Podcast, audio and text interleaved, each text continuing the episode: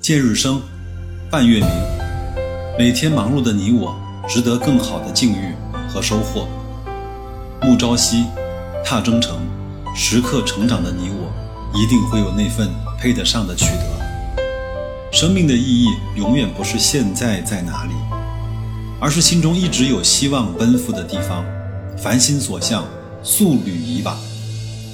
投资是生命中极其重要的一小部分，在这个过程中，我们能收获的远远不止金钱，还有更客观看待世界的角度，更冷静与自己相处的态度。在人生这场单向的旅程中，岁月从来不曾饶过任何人，我们何不接受岁月给我们的馈赠和丰盈？生命是时时刻刻不知如何是好。生命的最好状态是冷冷清清的，风风火火。我深以为然，且心向往之。大白说投资，欢迎那个积极且倔强的你。生活中缝缝补补，股市中挥金如土。各位想想看，这是不是在说我们的投资状态呢？大家好，我是白老师。今天是二零二三年的八月四号，又是一个周五了。我昨天呢，在我们的社群里啊。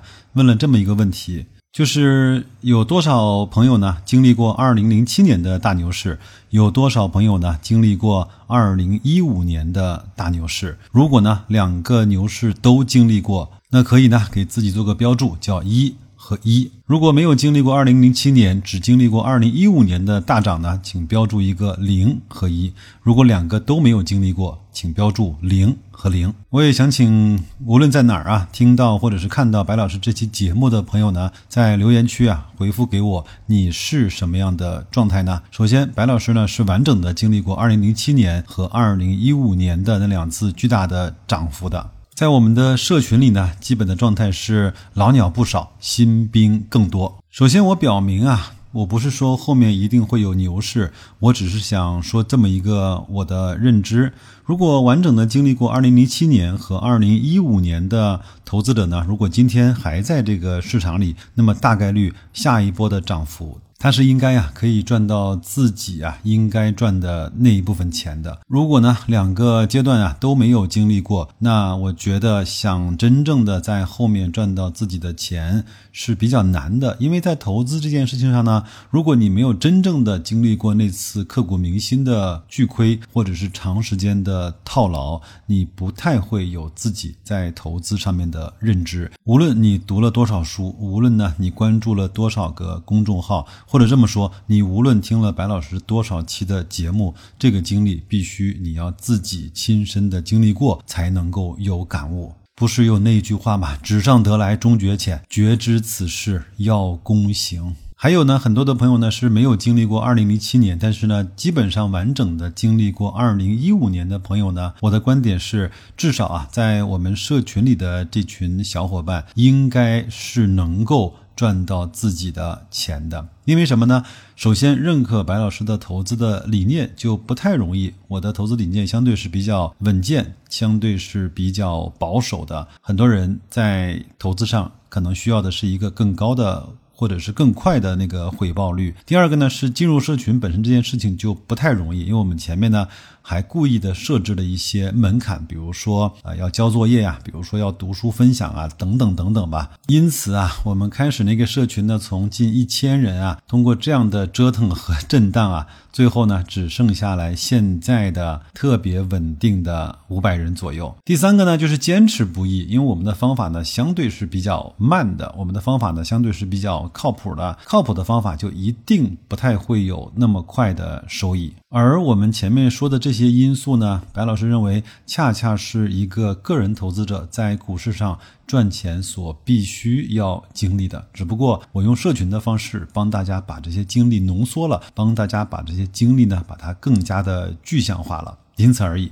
公众号的底部啊有进入社群的方法，如果你愿意的话，我认为现在还是一个特别好的时机，到我们的社群来，我们一块儿呢开始我们认为有趣而靠谱的投资方式。可能有一天各位呢想进来，我们也不太愿意敞开这个大门，因为那个时候可能啊就是我们认为该数钱的时候了，而不是应该再去花钱的时刻。有一个著名的经济学家在很多工厂里面呢做了相同的实验。这个实验的条件呢很简单，把工人分成两组，第一组呢说你们完成本周的产量，每人就可以得到一千块钱；第二组呢是你们每人先发一千块钱，如果完不成的话，就把一千块钱再扣回来。大家可以想想看，是哪一种情况完成度会更高呢？多次的实验啊，结果惊人的相似。第二组的工人完成度是远远高于第一组的，因为每一个人在天性中都有这么四个字的心理的状态，就叫做损失厌恶。先发一千块，各位就会认为这个一千块就是我的了，我千方百计的努力，也不希望我的一千块再被你们收回去。所以呢呢。在我几年前啊学习的那个行为金融学里面，有这么一个非常明确的公式：赚到一万块钱带来喜悦的这个值呢，如果是一的话，那么损失掉一万块带来的痛苦的值就是明确的二点五。那门课程呢是一门付费的课程，等我有机会了，我把这门课程整理和简化一下，用白老师的方式啊，逐渐的在我的节目中带给各位来去学习，好吧？另外呢，在心理学上也特别容易的能够解释为什么亏损了就能够死扛，赚了钱就特别容易的在一个很小的盈利比例下就把手中的股票全部卖掉这样的现象。因为呢，我们买入了股票之后呢，绝大部分人。它的锚点啊，都是我投入的本金。如果本金出现了浮亏之后呢，就会特别的难受，它就一定要等到解套之后才卖出。然后呢，如果出现不断的下跌，很多人也都会越跌越买，而这个时候他参考的只是他买这个股票的价格，而往往没有去参考他买这个标的的估值。就特别容易呢，出现买在高岗上，抄在半山腰，在山脚下绝望这样的情形。而当我们买入之后呢，出现了浮盈之后呢，我们的大脑啊就会告诉自己，这个浮盈赚了三千块、五千块就应该是我的，我就再也不想呢把它给吐回去了。在这个时候呢，只要出现一点点价格上的风吹草动，就特别容易因为紧张、害怕、怕失去，把所有的股票卖掉的结果。我总结两句话，在投资中，在股市上有两件事情是最难做到，也是最贵的东西。第一个呢，就是认错。特别的难，相当的贵。第二个呢，就是保持足够的耐心以及清醒，这个呢也特别的不容易。很多时候呢，我们知道什么是对的，但是呢，我们就是因为耐心，因为我们的人性的弱点，而偏偏不选那个正确的方法。各位不要告诉我，在股市中很多人都是理智的，在白老师的身边有很多非常成功的公司老板或者叫企业家吧。在生意上绝对是一把好手，运筹帷幄，冷静客观，见解独到。但是呢，一到这个股票市场，就开始变得愚蠢之极。所犯的错误呢，我看了之后，都是那些小白投资者。才会犯的错误，而这些错误就是发生在我身边这些特别成功的生意人士的身上。什么听了一个消息，有一个大哥给我了指点，过了压力位，破了支撑位，等等等等吧。所以呢，在这些投资的人性的弱点上，你如果想去克服的话，就一定要去进行很多刻意的训练。就像我节目的开始啊，说的是，如果你有经历过二零零七年或者是二零一五年的两次巨大的涨幅或者是跌幅的时候，